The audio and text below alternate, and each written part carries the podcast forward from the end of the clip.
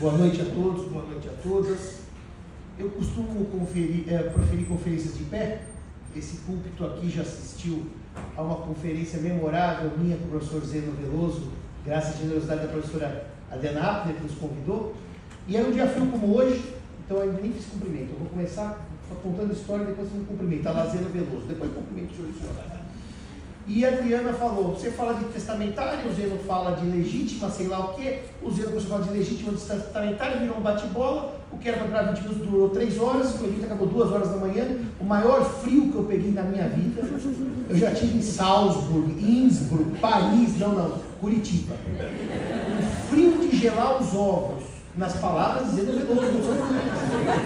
Certo, Adriana? Então eu estou só citando quote, abre aspas e fecha aspas. E aquele dia surgiu, então, aqui em Curitiba, uma dupla de palestrantes que faziam um jogral mais uma palestra, foi eu e o Zeno. Começamos no Paraná, Curitiba, aqui nessa casa, aqui nessa mesa, e terminamos agora eh, em Foz do Iguaçu, onde eles nos acompanhou, na derradeira palestra que veio com o Zé Veloso, e que, enfim, marcou a minha vida. Eu queria agradecer algumas pessoas presentes que me são muito caras eu comecei o dia de família apaixonado por ele por conta de Giselda Ironac e Zeno Veloso. Giselda me levou ao foi em 2005, eu sentei numa mesa e conheci Zeno Veloso e o desembargador Jones Figueiredo Alves. E o, o, a disse assim, ah Jones, ah Zeno, Simão gosta de história, o que você anda lendo? Eu andava lendo o livro do Pierce Paul Reed, Pierce Paul Reed dos Templários, e o Jones começou a perguntas sobre os Templários para mim, falou, você acha que esse cara deve ser uma fraude? Eu vou ver se ele sabe mesmo. E eu comecei a declamar a regra de São Bernardo de Clairvaux sobre a ordem dos templários. E daí o, o Zeno proferiu a famosa sentença que era de Zeno Veloso. Tu é sabido, hein, Simão? E essa eu ouvia enquanto convivi com o Zeno. Então eu queria deixar o meu agradecimento a Giselda, a Zeno, e uma paixão que foi subsequente, que o professor Valdir Lizar. Aliás, quando eu falei que declarar amor a Giselda, ela mandou brigatearizar que ela continua indecisa entre mim e você, e que ela não vai declarar que ela vai casar até o final dos dias. Ela mandou fazer essa nota. E aqui no Paraná conheci o professor Valdir Bizarro, que não está aqui nesse momento, mas teve até agora há pouco. Foi uma paixão subsequente, que é um homem esplendoroso. Um homem esplendoroso, um jurista, né? Com J maiúsculo. São aqueles que a gente admira e que são de uma massa que nós não fomos feitos. Vilaça, Grisar, não adianta, a gente nunca vai chegar aos pés dessa gente. Um dia o Vilaça me contava, sabe esse que eu fazia quando eu era aluno de direito aqui? Eu ia à casa do professor Alexandre Correia Alexandre, não Augusto de Castro, Alexandre Correia, Correia Sérgio. Eu, ele e o Manuel Figueiredo Ferraz tomávamos café e conversávamos em latim. Só que tinham palavras em português que não existiam em latim. Nós tínhamos uma gramática latina das palavras tupi-guarani e árabe, que não existiam em latim. Então eles criaram declinações para falar em latim durante a tarde. Eu não sei falar em latim, mal pacta subservanda. E dies ira, dies ire, sob século e família. Uh, bom, enfim, é, essa gente merece toda a nossa homenagem hoje e sempre. Outro ponto que eu queria agradecer aqui é essa generosa apresentação do professor Pianovski, que é um amigo querido, e dizer para os senhores o seguinte: o tema dele, eu podia ter continuado a palestra. Curiosamente, o quadro do Schiller, se o Vossa Excelência tivesse Instagram, que recomendei no almoço que tivesse para stalkear os amigos, teria visto em julho que eu fiz uma comparação de dois beijos. Esse beijo da morte do com o beijo do Klimt, que é bem mais famoso que o do Schiller. E eu perguntei no Instagram qual beijo impactava mais. E todo mundo gostou mais do Klimt, que diziam que era o beijo da vida, é verdade. E eu gosto muito mais do Schiller. Agora eu tenho no seu celular várias fotos que eu bati de close desse quadro. então, amigos, Vossa Excelência é um humanista também de verdade. O curso dele de Direito e Ópera, que vocês devem ter assistido, se não assistiram, eu implorei ele que pusesse no Instagram é uma das coisas mais belas que alguém já produziu em termos de reflexão jurídica com cultura geral. Eu implorei a ele que fizesse isso, agora ele vai pôr no Instagram, é uma alegria. As irmãs Luciano e Marília, eu quero dizer o seguinte, eu vi vocês duas essa semana, podia ver todo dia, toda semana. A sua palestra, Maria, a, a Marília não, a Luciana, a Maria está aqui, é, não, sim, não, eu olhei e falei, essa Luciana, a sua palestra, Maria, sobre boa fé, eu fiquei completamente apaixonado, meus parabéns. E a Luciana falou sobre o compromisso de compra e venda e os cuidados registrais. Então, feitos esses meus agradecimentos a todos, embargador, que alegria encontrá-lo depois da nossa estadia em Lisboa. Muito obrigado pelas gentis palavras. Eu queria dizer o seguinte: assim que saiu que eu recebi um telefonema. Simão, vai sair amanhã sua nomeação para a comissão de revisão do Código Civil. E eu não vou fugir do tema, não, porque eu vou entrar na questão da herança e da legítima, mas só preciso dizer uma coisa para os senhores. Eu, na hora, pensei, eu vou para o direito das sucessões. É lá que eu posso ajudar. Já afinal, aqui nessa mesa, onde eu ouvi do professor Luiz Edson Simão, o problema das sucessões no Brasil não é a regra se concorre ou não concorre, se é necessário ou não é necessário, se 1832 tem a quarta, quarta parte bem ou mal feita. A questão é saber se nós damos maior ou menor autonomia ao autor da herança. E é por isso que eu vou falar do tema que eu escolhi, com base no Zé Fachin na reforma do Código Civil. E daí encontrei Gigi. Gigi falou assim: não vamos para as sessões? Eu falei: não, não vou para as sessões. Ela me olhou com uma cara de susto, mas ele morreu. A Nevares não pôde integrar a comissão. Você é o cara que tem que ir comigo para as sessões. Eu falei: eu não vou para as sessões. E eu vou explicar por que eu não vou para as sessões. A comissão, dia 4 vai ter reunião agora divisória, ainda não foi feito isso. Mas eu pedi ao ministro Salomão que não fosse as sessões. Ele me concedeu esse direito. Eu não sou um advogado e um estudioso profundo de família e sucessões.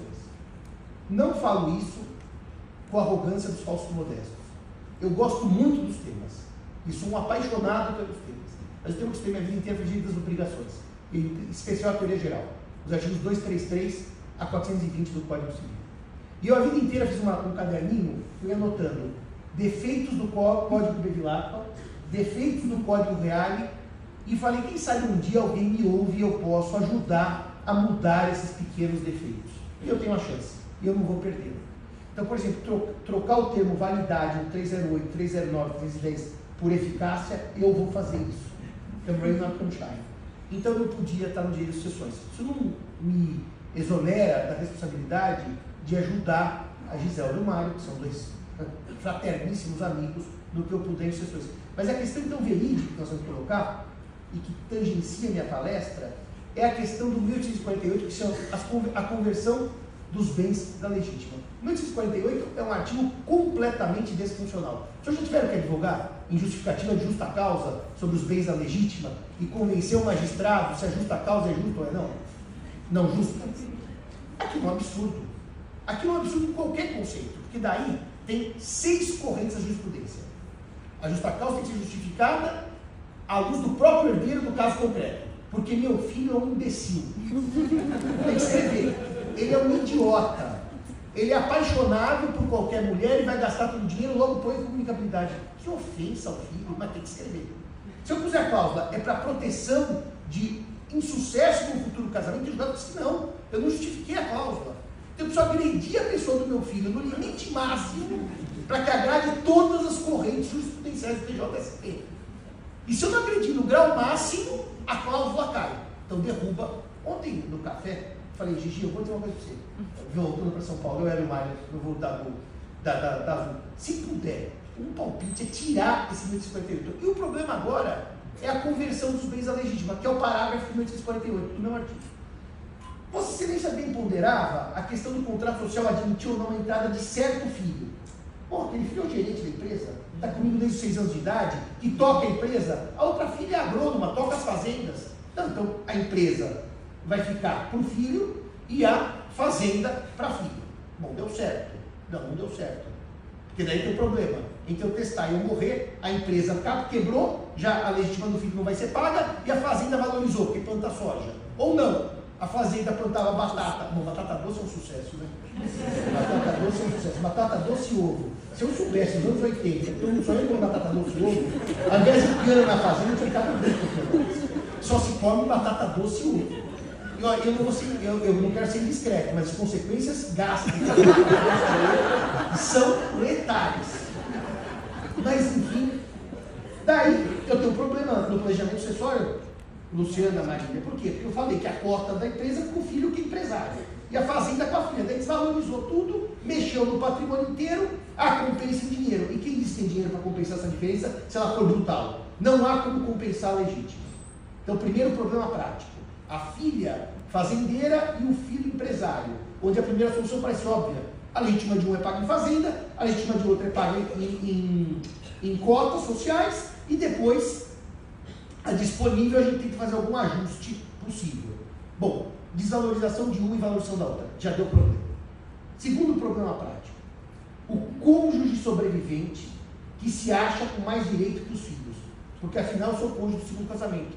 Quando ele morreu, era na minha mão que ele estava segurando. Então eu tenho direitos. E aí vem aquele presente acessório que é fabuloso para quebrar a empresa. Você dá disponível para o cônjuge. Pode, é disponível. Você pode dar até para o São Paulo Futebol Clube, que perdeu ontem, então Dá uma esperança que o São Paulo ganhasse alguma coisa, não vejo o São Paulo ganhar desde que eu era criança. Eu tinha cabelo quando o São Paulo ganhou. Bom, daí você dá disponível para o cônjuge. Só que o cônjuge é famoso caso Zeno, mãe de dois e madrasta de dois, era normal. E daí daquela briga enorme, porque os filhos do primeiro casamento detestam a madrasta, psicologia pura, como a senhora bem falou aí, pura, pura, porque afinal roubou o lugar da minha mãe, mas sua mãe já morreu, filho, não, mas ela é a usurpadora. E ainda o desgraçado do meu pai gosta mais dos meus filhos, porque deixando a disponível para a madrasta, quando a madrasta morre, quem recebe a disponível? Os filhos do segundo casamento, e não os do primeiro. Solução brilhante. Põe a mulher na empresa, quebra a empresa. E todo mundo tem ódio, porque daí os filhos do segundo casamento brigam com a mãe, que a mãe tem mais poder que eles. Dizem, mas você só é mãe, só é mulher, eu é que sou o filho. Problema grave. Agora, enquanto só tem uma empresa, e tudo é empresa, e tem a filha que é pintora e o filho que é empresário, ou a filha que é a grande empresária e o filho que é fotógrafo de festas populares. Todos os bens do falecido são componentes compostos por uma pessoa jurídica. Bom, tinha uma solução no Código Antigo. O sábio Bevilacqua, sapientíssimo Bevilacqua, respeitador da autonomia privada, que é o tema do professor Faquinha, que eu vou começar e terminar por ela. É o tema que propôs o professor Faquinha aqui no evento. Porque eu dei uma palestra errada. A Adriana me deu o tema, eu não, eu não entendi o tema. Eu escolhi um tema que não era do evento. Tipo, o evento era assim, alimentos gravídicos, eu falei de sucessão de companhia. Chame completo, eu errei totalmente o tema. E quando eu vi, falava disso, disso, disso, eu falei, mas o que eu estou falando aqui?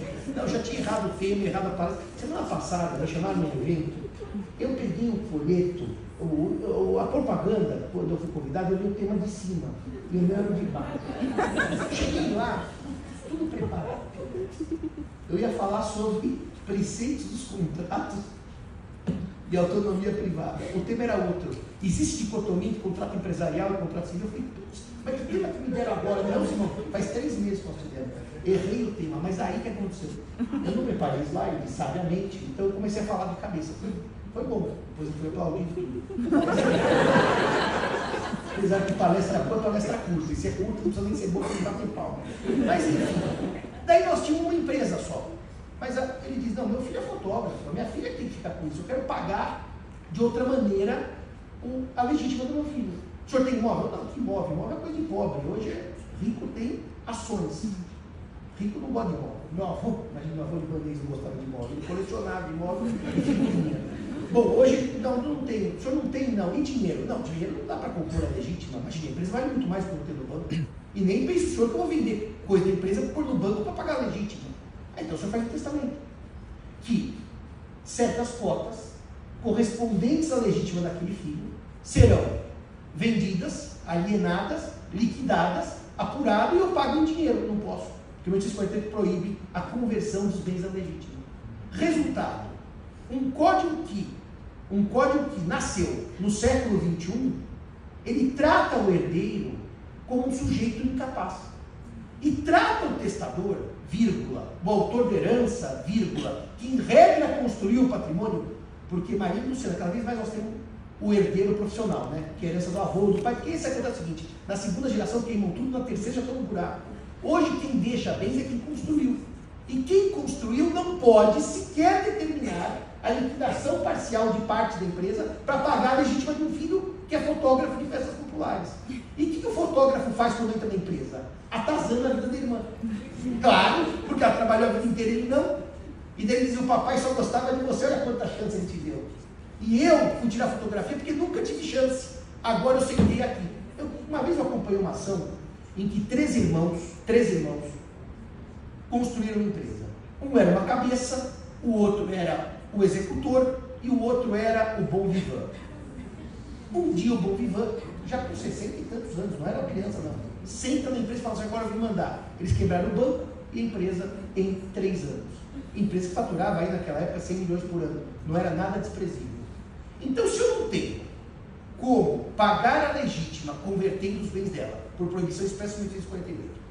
Se eu não tenho como compor a legítima, porque a legítima no Brasil é de 50%, não é pouco, e ela é uma legítima fixa, o que, que nos resta nesse cenário para pensar essa legítima, já que o código vai passar por uma reforma pretendida, que vai virar um anteprojeto, que vai um dia para a Câmara e para o Senado e pode ser ou não aprovado. Era o que eu discutia com o Mário e com a Giselda ontem. O que, que nós vamos fazer para resolver o problema da legítima como uma sugestão socialmente aceita? E eu dei algumas sugestões, que são as reflexões que eu queria trazer para vocês antes mesmo de participar da comissão.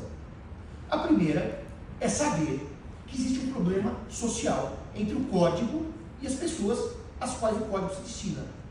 As pessoas não aceitam se casarem por separação convencional de bens e na morte o cônjuge ser chamado como co-herdeiro ao lado dos filhos. Não aceitam. É, é uma inaceitação social da lei. E aí, quando a lei surgiu, eu dizia assim, eu dizia e o código não tem um defeito de concepção. Eu posso não gostar da concepção do código, mas ele não tem um defeito. Ele foi concebido para imaginar-se um cônjuge sem patrimônio, viúvo ou viúva, que ficaria a míngua e a concorrência, o sucedâneo do usufruto individual do Estatuto da Mulher Casada. A mulher que fala mal da concorrência está negando a história das mulheres no Brasil. A concorrência é uma vitória feminina do grau máximo.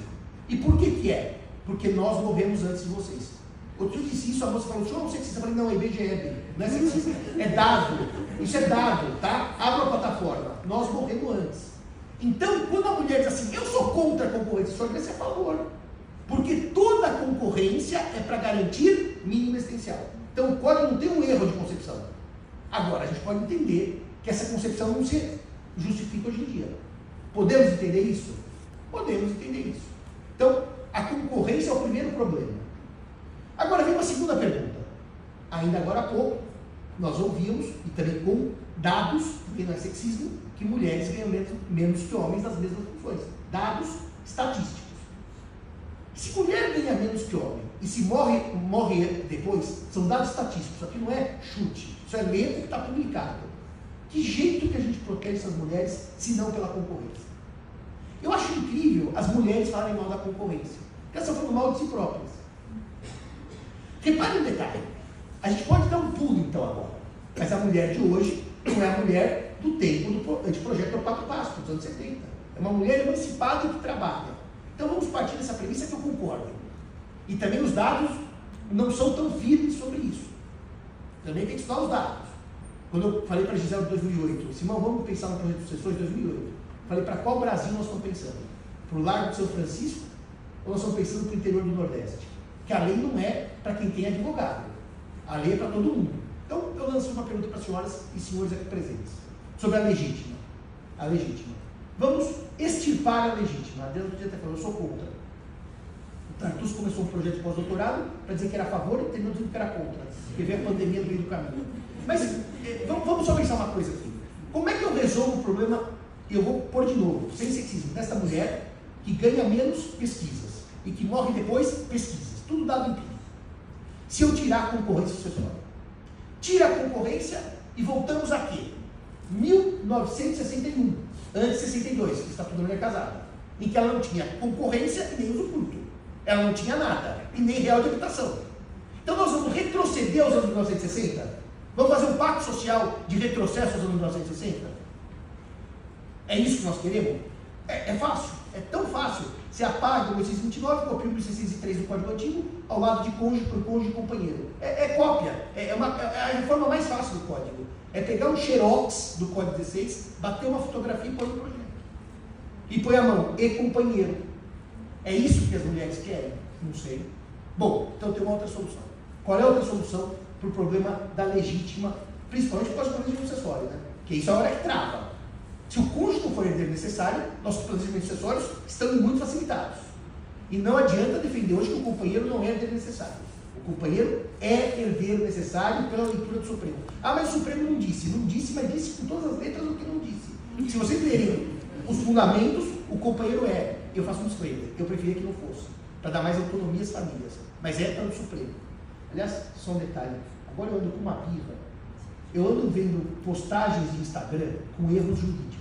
E eu acho, eu hoje eu li uma coisa, até mandei para o postador, eu não vou nem falar aqui, devia falar para acabar, mas é, mas é uma unidade de classe. Se aqui da P9 fizeram um, um diagrama familiar e puseram os sobrinhos da mulher como parente do marido, pelo que eu aprendi em 1595, o parentesco por afinidade acaba nos irmãos e não nos sobrinhos.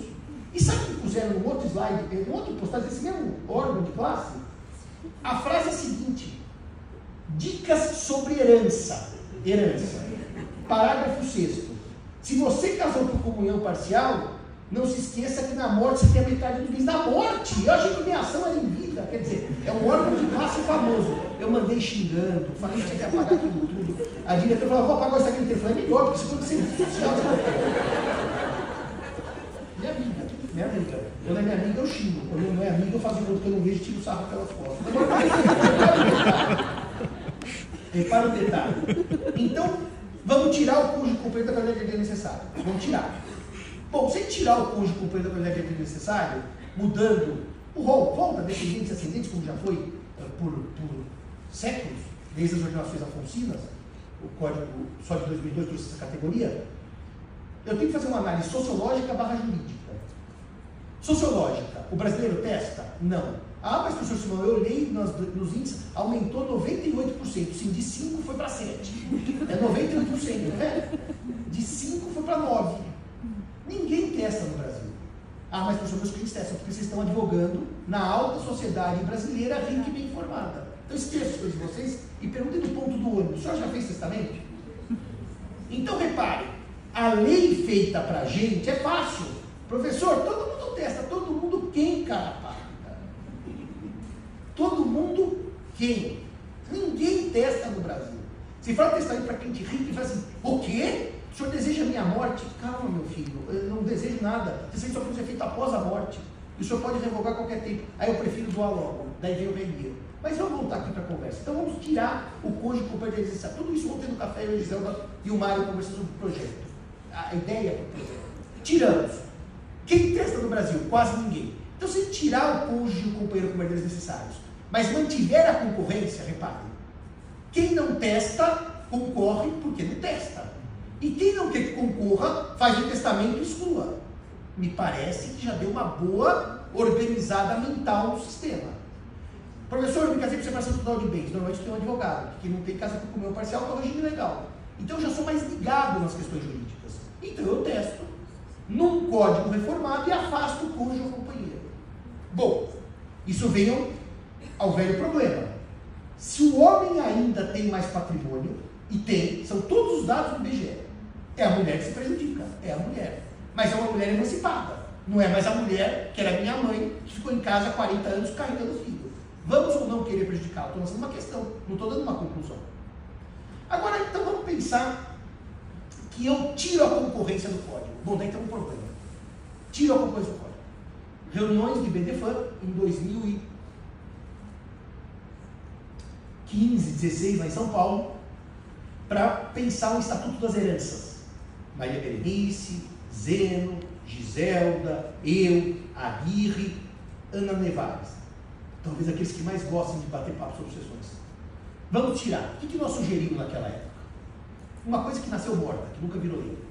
Tiramos a concorrência e garantimos legítima só a filhos com deficiência com deficiência. E para o cônjuge ou companheiro garantimos um mínimo existencial por alimentos, ou seja, alimentos pós-mortem, pagos pelo espólio. O que, que isso evita? A sociedade pós-mortem entre filhos e madrasta, que normalmente, hoje em dia, há famílias eh, que eu chamaria de consecutivas, porque casa-se com um, união estável com o outro e assim por diante. Essa ideia deu uma grande, uma grande celeuma na comissão do BDFAN, com os grandes sucessionistas. Porque, no fundo, os alimentos post-mortem, eles suprem o problema do, próprio, do professor Reale, que era não deixar o cônjuge à míngua, mas não gera um condomínio. Estão me acompanhando? É uma solução intermédia. Qual é o problema da solução intermédia? Haver a vírgula. Se deles necessitarem. Então, se deles necessitarem, vai cair numa ação judicial para prova da necessidade ou não desses alimentos e para sua quantificação. Eu acho menos mal, em tese, do que a briga condominial entre a madrasta e os sucessores em todo o patrimônio.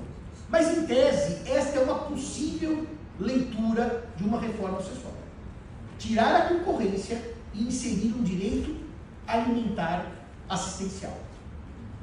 Agora, a terceira coisa que eu disse, e que sofreu severíssimas críticas de Oliveira Ascensão em Portugal, é que em Portugal, quando, nós, quando é que nós rompemos o sistema português?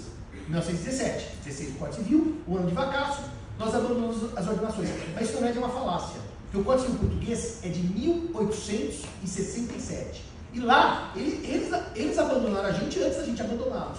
Portanto, as ordenações ficaram brasileiras a partir dessa data, porque já não eram mais portuguesas. E o Código SEAB de 1967 fez uma coisa que Portugal aceitou, integrou e que está até hoje, que é a legítima variável, que também no Brasil ninguém pensa. O que é legítima variável? Se for cônjuge, recebe tanto. Não 50%, pode ser 30%, pode ser 20%. O número é de acordo com uma reflexão social. Porque daí o problema da legítima, que é o tema da minha palestra, também esbarra numa outra questão. A gente sempre pensa em filho e cônjuge, ou filhos e companheira. E a sucessão, quando eu só deixo ascendentes? Aí o bicho pega. Por quê? As pessoas não têm filhos. Ter filho é um hábito social no Brasil. O Brás Cubas diz, é, também é IBGE, tudo que eu falo está nos dados, não é chute. Não tive filhos, não deixei nenhuma criatura legado de minha miséria. O brasileiro leu Brás Cubas e ignorou Brás Cubas. É crescer e multiplicar. Isso aqui é Bíblia no sentido estrito da palavra. Então, pouca gente pensa na sucessão quando só deixo pai e mãe e não deixo filhos, porque não é comum. Mas meu caso, que não deixei filhos e não deixarei, tem um problema sucessório gravíssimo. Porque eu tenho minha mãe viva e minha mãe é minha ascendente, certo? E ela faz jus à legítima, certo? Então, como é que eu faço um planejamento sucessório próprio se eu tenho minha mãe viva?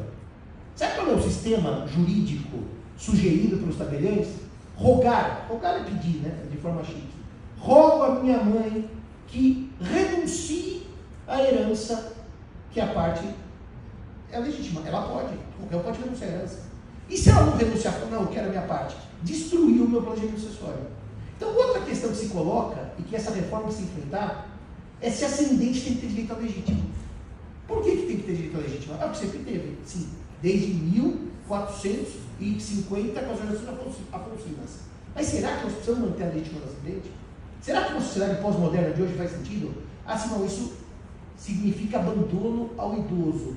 Será que o abandono ao idoso está muito mais na seara alimentar do que na legítima? Ou seja, é tão comum assim mãe e pai morrerem e filhos sobre, eh, mãe e pai sobreviverem à vida do filho? Será que o problema de abandono de idoso não está, eventualmente, numa nova cláusula de indignidade ou deserdação em que eu possa afastar por abandono e não na questão sucessória na legítima? É outro ponto que se coloca, a legítima do ascendente. Nós temos que manter uma legítima de 50%, porque ter aquele problema colocado pelo professor da faculdade para mim. Simão, eu não tive filhos. Estou com meu marido há 60 anos e tenho minha mãe viva que está com 95. Se eu morrer, ela é herdeira necessária em concorrência. Ah, quer dizer, então, se eu morrer, a minha mãe herda, ela morre no dia seguinte, o que foi para ela vai para os meus irmãos, e meu marido vai ser sócio dos meus irmãos? Exatamente isso. Se não for dos seus irmãos, é dos seus sobrinhos, dos filhos dos seus irmãos. Então, será que lógica essa legítima de 50% em favor do ascendente? Será que a gente não podia reduzir essa legítima, fazer uma legítima variável? quando alguém deixar ascendente, como é no todos os países do mundo que tem legítima variável, a do ascendente é menor que a dos descendentes. Porque normalmente o que vai para ele volta para quem? Para meus sobrinhos, netos dele, o que não faz sentido. Esse é o terceiro ponto a ser discutido, que é a legítima em favor de ascendentes. E acho que um último grande ponto a ser discutido sobre a legítima, acho que é um ponto existencial, é por que, que o direito brasileiro continua tão interventivo sobre o conteúdo patrimonial do direito de sucessões, eu vou falar de família como um bloco agora. Será que não é hora da gente dar mais autonomia privada e menos intervenção? Será que não é hora da gente entender que a gente pode emancipar a família brasileira de verdade? Eu queria lançar uma nota para os senhores que é a seguinte. Eu vou fazer uma crítica específica a, a um livro publicado recentemente. E eu vou fazer uma crítica e vou explicar por quê e vou acabar a palestra em dois minutos. Eu aprendi com o IBDFAN, quando eu entrei no IBDFAN em 2005, que a culpa tinha sido extirpada do direito de família. Eu aprendi isso. Eu acreditei nisso. Eu escrevi sobre isso. E eu repeti isso às avessas, às avessas, à torta direito. E, e repito todo dia. E daí eu li num livro e numa live do BDFAN com o presidente e com essa autora que podia ter multa por quebra do dever de fidelidade do pacto antinupcial. Que multa era possível. Eu sempre aprendi, professor Hernandes, mas é que eu estudei mal teologia das obrigações, que cláusula penal implica culpa. Sem culpa não há mora. E sem mora há o mero retardo que não há punição nem indenização.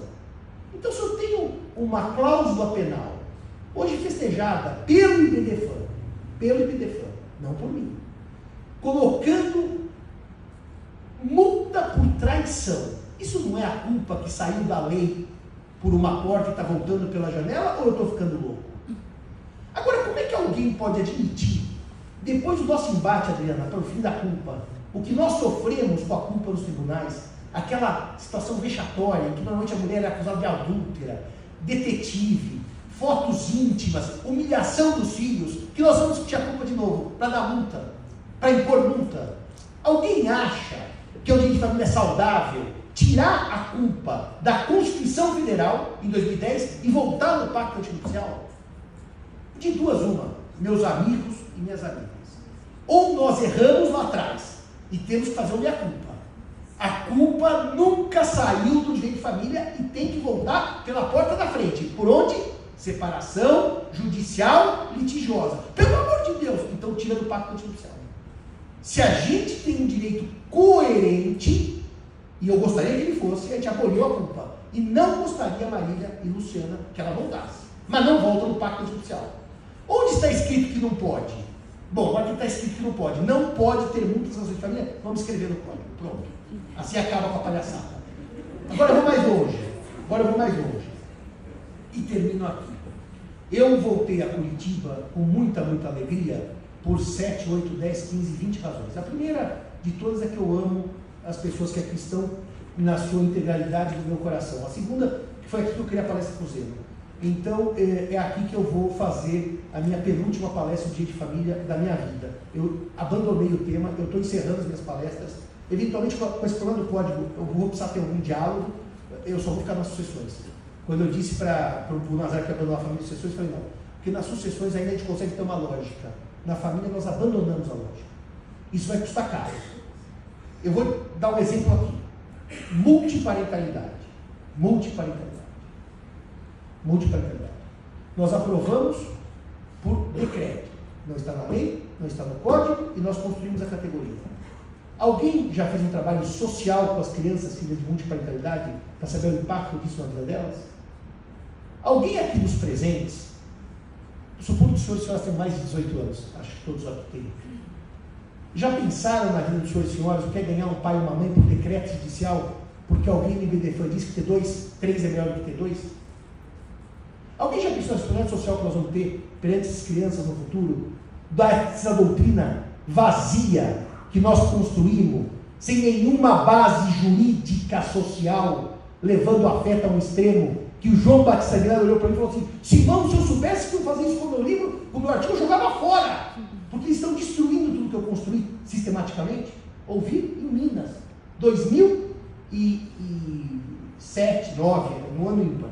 Eu pergunto senhores e senhoras, vale a pena a gente insistir numa doutrina séria de família no Brasil? Se aqui a gente resolve tudo com base no princípio do afeto? Então eu entreguei os pontos.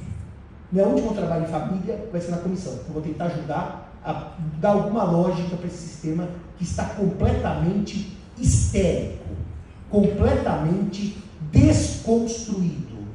E quem ganha com isso? Ninguém. Ninguém. A sociedade perde. Sucessões ainda tem jeito. Sucessões ainda tem técnica, ainda tem, teoria. E, portanto, eu vou palestrar aqui, vou palestrar em São Paulo dizendo onde nós erramos de família, fazer uma culpa meu, o que eu escrevi e onde eu errei. Vou ler todos os meus textos errados em público. porque também é fácil culpar os outros, né? O que eu me apaixonei pelo afeto foi o maior erro da minha vida. Sabe por quê? O Araújo me dizia assim em Portugal, Pianovski, sobre o afeto. Quer dizer, amanhã eu já não gosto mais do meu primo, já não é mais meu parente do quarto grau, porque eu não gosto mais. Eu tirava fala, você não sabe nada do que é afeto. O Araújo sabia tudo do que era afeto. Quem não sabia é o STJ, quem não sabia é o STF. Que agora a pessoa vira pai, vira mãe, porque ela quer. E daí, Adriana, a gente advoga nas áreas de família, vira pai porque quer e abandona também no minuto seguinte. Então, a construção do afeto, ela é residualíssima. E nos casos que ela tinha que ocorrer, não o que nós fizemos com ele. Nós tínhamos casos clássicos de afeto. Querem ver o clássico? A mãe morre, a criança é muito pequena, o pai se casa e aquela madrasta cria como mãe. Claro que tem que ter afeto. É claro que tem que ser mãe. Eu não vou citar o seu caso, mas é o seu, é o seu caso. Agora, você criou o menino. Mas, assim, desta teoria linda, que dava mãe a quem não tinha mãe, pai a quem não tinha pai, para multiparentalidade, nós fomos longe demais. Tomem nota, nós erramos. Tomem nota, nós vamos pagar um preço caro por ter criado famílias disfuncionais com base no valor jurídico que não era para isso. O problema não está no afeto, está na consequência jurídica que nós exacerbamos com relação ao afeto. A teoria do afeto é linda, mas não tinha que chegar, não chegou. E ninguém tem de dizer isso. Sabe por quê? Pessoas vão sair daqui todo mundo me xingando. Minha classe vai ser péssima. Vão xingar. Você não está louco, tá falando mal do afeto. Agora, eu sempre fui de BDFAN contra majoritário.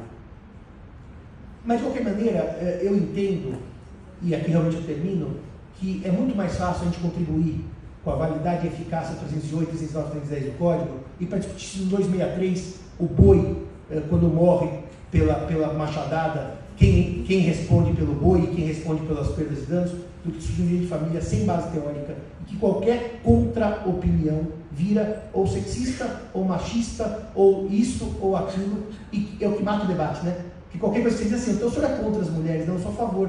Mas se eu falar alguma coisa, ah, então o senhor é contra, daí eu vou para o Instagram, cancelado.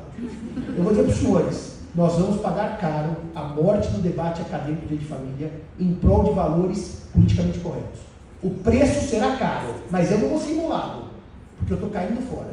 Em dezembro, tchau IBDFAN, em dezembro, tchau gente de família, eu vou cuidar das obrigações e das sucessões. E deixo talvez aos senhores e senhoras mais jovens e com mais crença que cuidem melhor desse de família, que nós somos gente que escreva contra a corrente majoritária, apontando que nem tudo está certo. Como, por exemplo, a revogação do 426 por pacto judicial, que é hoje, hoje, hoje, uma forma de driblar, de driblar a lei. Não gosto da lei, no pacto eu renuncio a essa pessoa. Senhoras e senhores, muito obrigado. Eu adorei estar aqui e adorei começar minha despedida de família com vocês. São pessoas que estão no meu coração hoje e sempre. Muito obrigado.